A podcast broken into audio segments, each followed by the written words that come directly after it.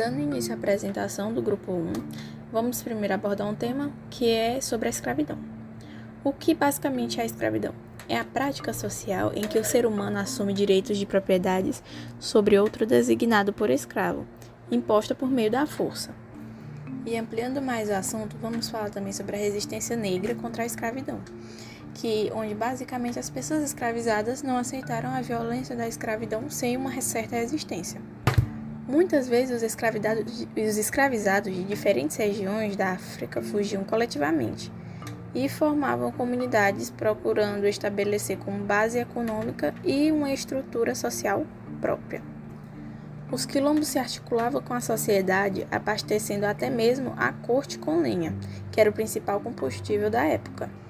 Com as formas de resistência, os boicotes e destruição de máquinas, é, como consequência, afetava a produção das fazendas e dos engenhos. Outra importante forma de resistência era a construção de vínculos sociais e culturais entre as pessoas escravizadas, porque era uma forma de preservar ele elementos culturais africanos e construir redes de solidariedade que podiam ajudar na luta contra a violência da escravidão. Dessa forma, as pessoas escravizadas podiam preservar suas identidades culturais e disseminar suas crenças e, seu costume, e seus costumes na América, essa forma de resistência, além de ajudar na luta contra a violência da escravidão, também fez com que as culturas africanas tivessem grande influência sobre a formação da cultura brasileira ao longo dos séculos. Em relação ao que foi dito sobre escravidão, sabe-se que tem origem relacionada às guerras e conquistas territoriais que ocorreram ao longo da história onde povos vencidos eram sempre submetidos a trabalhos forçados pelos conquistadores, estando em contextos históricos como no engenho no Brasil, onde escravos eram mantidos em cinzalas e não usufruíram de qualquer conforto, sendo acorrentados durante a noite para evitar fugas é, durante a, a produção açucareira no Brasil colonial. Fato que não ocorria em lugares como, por exemplo, no Egito Antigo, onde, faziam, onde escravos faziam parte de um grupo reduzido que se dedicava a diversos tipos de atividades, como artesanato, os serviços de casa, trabalhos de pedreiras, etc. Escravos tinham condições de trabalhadores livres, diferentemente do, do Brasil. No continente africano, a escravidão era praticada desde a antiguidade. Porém, por um longo período, essa prática ainda tinha um alcance relativamente pequeno, de pouca importância econômica e social, resultando de guerras e conquistas entre diferentes sociedades. Por isso, havia um número limitado de pessoas escravizadas sendo utilizadas em atividades domésticas na produção agrícola. agrícola. De forma geral, a escravidão não era uma condição hereditária, pois os filhos de mulheres escravizadas com homens livres eram considerados indivíduos livres, ainda que pudessem ter menos direitos que os demais membros das comunidades, pois com o tempo eles e seus descendentes deixavam de ser vistos como filhos de escravos. Ademais, a primeira mudança apontada no padrão de escravidão existente na África ocorreu após o século VIII, quando os povos islâmicos começaram a dominar regiões africanas.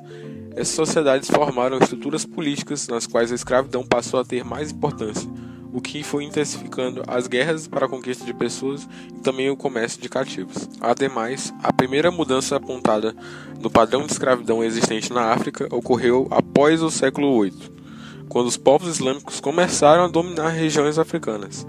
Essas sociedades formaram estruturas políticas nas quais a escravidão passou a ter mais importância, o que foi intensificando as guerras para a conquista de pessoas e também o comércio de cativos. Além disso, atividades econômicas importantes como a mineração de metais preciosos e a extração de sal, ou grandes unidades produtivas de mercadorias agrícolas, passaram a depender da mão de obra escravizada. Bom dia, meu nome é Daniel Raposo, sou aluno da, do primeiro ano C e eu vou falar um pouco sobre os quilombos, as formas de existência e uma revolta. Bom, os documentos mostram que a fuga e os quilombos não eram as únicas formas de existência dos negros perante a escravidão. Rebeliões, assassinatos, suicídios, revoltas organizadas também fizeram parte da história da escravidão no Brasil.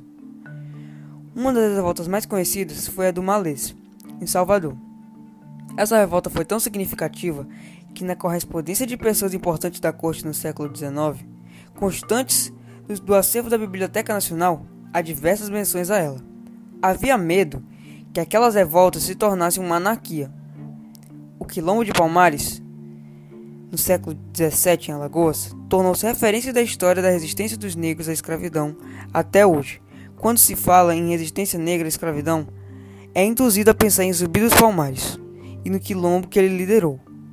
Num dos artigos da Aurora Fluminense, exigia que o governo fosse mais incisivo na ação contra os quilombos existentes na cercância da corte.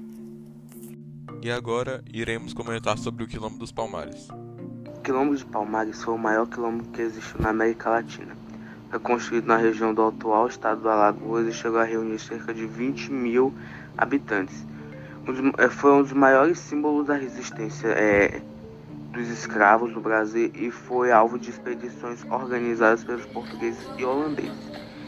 Eles é, foi originado no final do século XVI no território da capitania de Pernambuco, mais precisamente né, é, no estado de Alagoas. No atual estado de Alagoas foi formado por escravos que tinham fugido de engenhos da região de Pernambuco e que escolheram a região da Serra da Barriga, para, é, onde é, para habitar.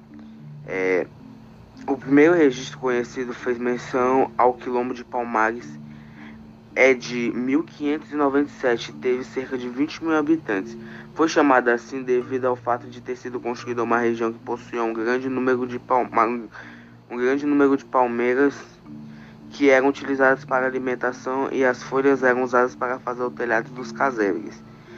A vida deles girava em torno da segurança, uma vez que, o, que portugueses representavam uma grande ameaça e frequentemente tentavam destruir em Palmares. Assim, ele era construído em uma região de serra bastante despovoada e com matas densas que lhe garantissem uma segurança extra. A alimentação deles era baseada na agricultura e os principais itens produzidos eram a mandioca, o feijão, a batata, milho e melaço. Mas porém também é, consumiam palmito e outras frutas extraídas da floresta da, da floresta e da região ali.